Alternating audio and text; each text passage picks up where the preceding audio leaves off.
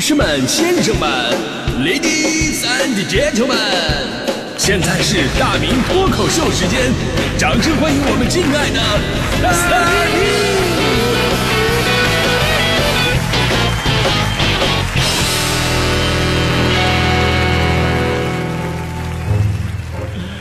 好，欢迎各位来到今天的大明脱口秀，我是大明。你说这年头谁没个压力呢？就是问题是在你如何面对这些压力。你看我从小的家庭教育就告诉我了，说面对压力你是逃不掉的，如影随形。那最好的办法是什么呢？就是你直面它，哎，面对它。就比方说高考的时候，高考那种压力、那种焦虑，对吧？如果你解决不好的话，确实会影响到咱们的发挥。所以最简单的方法就是心理暗示。哎，考试之前，咱们对着镜子大喊：“我一定能考好，我对自己充满了信心，对吧？”或者你可以喊那个“条条道路通蓝翔”，大不了去新东方。当时我喊的是那会儿最流行的刘欢老师的一句特别励志的歌词：“论成败，人生豪迈，大不了从头再来。”后面的故事大家伙都知道了嘛？我真的是从头再来了，我复读了。要不说心理暗示这玩意儿，它真的好使啊！这个，其实每个人呢，在成长的过程当中，都会找到一些属于自己的解压办法，只不过呢，效果可能不一样。那有的解决压力的方式呢，哎，可以让你重新出发；那有的呢，只能让我们暂时逃避，根本没有解决问题。但是最不好的一种，就是不仅没解压，而且还把小事变成大事了。比方说啊。有的人在工作上遇到压力了，然后呢，背后说领导坏话，说的时候特别的爽，特解气，感觉很欢乐，很解压。他以前有句话怎么说来着？以前有话说，说是一一个部门的同事和不和睦，取决于私下在一起的时候讲不讲领导坏话。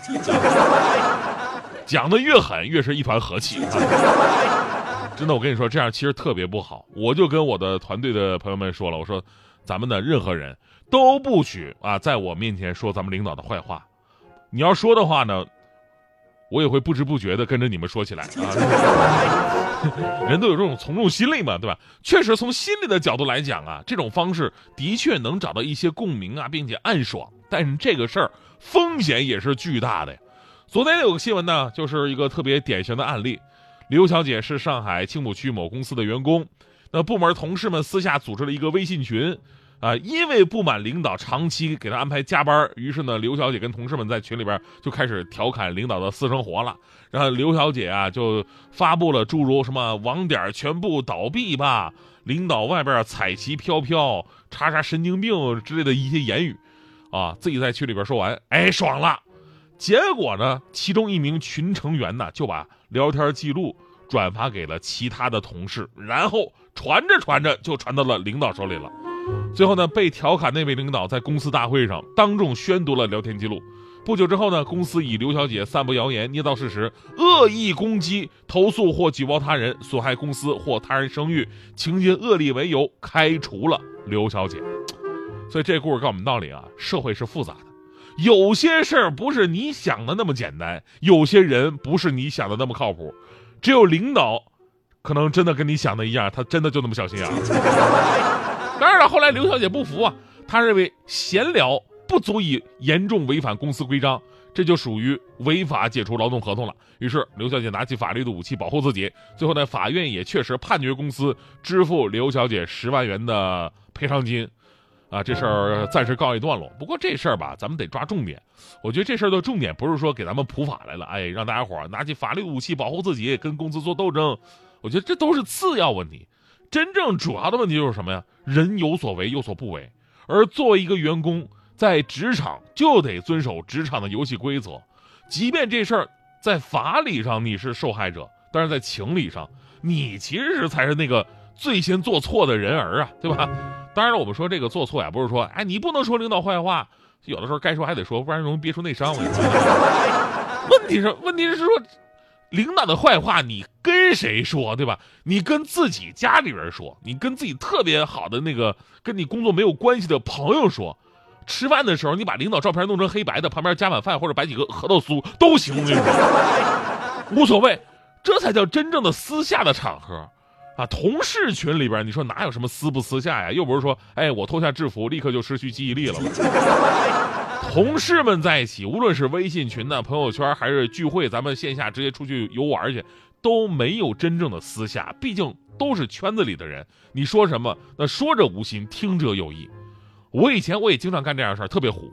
就是我们同事在群里边聊得热火朝天的啊，有的时候呢也开开玩笑。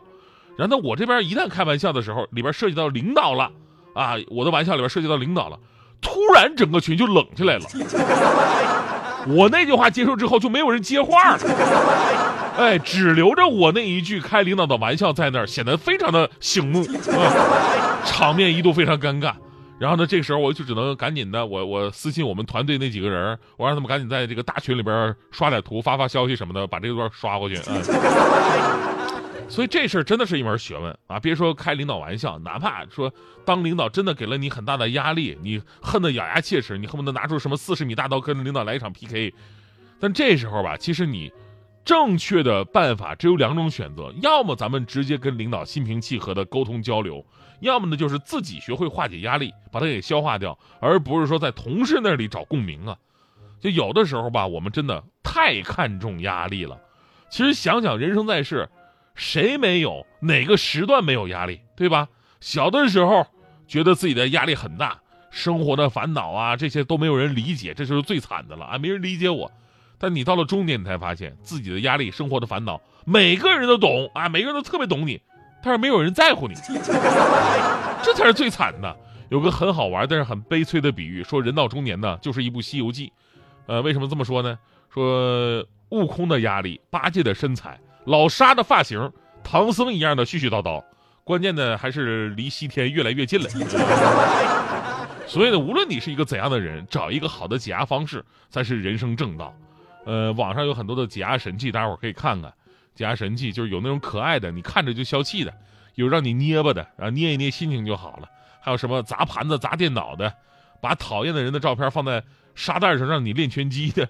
呃，其实还有一些比较文艺的解压方式，您可以看看天上的云彩，对吧？云聚云散，一切无常。还可以看看大海，潮起潮落，包容一切。可以看看漫画，让自己变得简单。也可以大声的听听音乐，跟着音乐一起抒发情感，这些都行。但之前我听说很多人就说发泄压力可以那个捏方便面。捏方便面，这个我试过，这个就感觉我我觉得反正效果不是那么的好。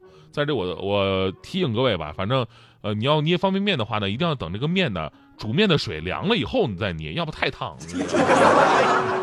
最后说一句，不要逼自己做一个坚强的人。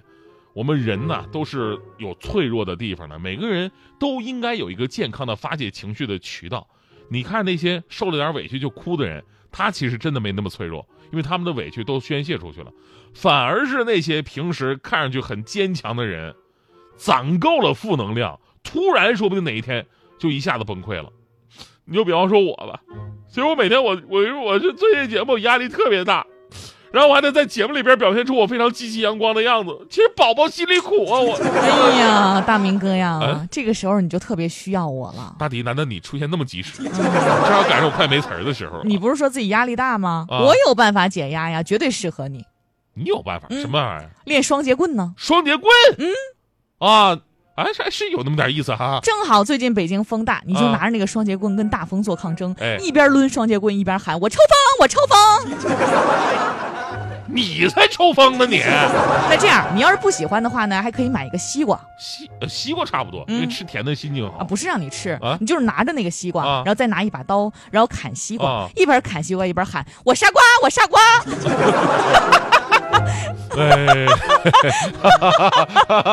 呃，听众朋友们，我杀瓜，听众朋友们，你们知道我为什么压力这么大了吗？在地图上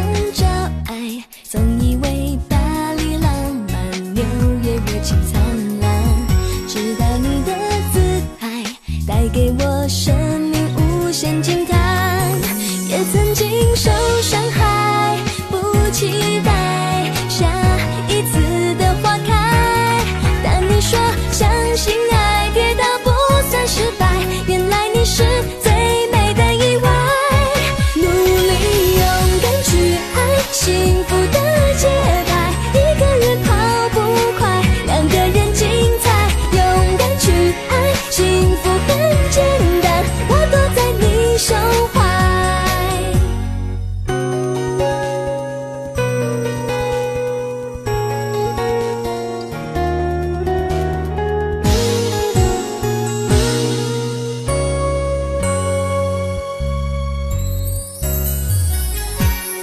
都倒带，枯萎的心换一换，把灰尘拍一拍，向寂寞说拜拜，有个他在不远处等待。也曾经受伤害，不期待下一次的花开，但你说相信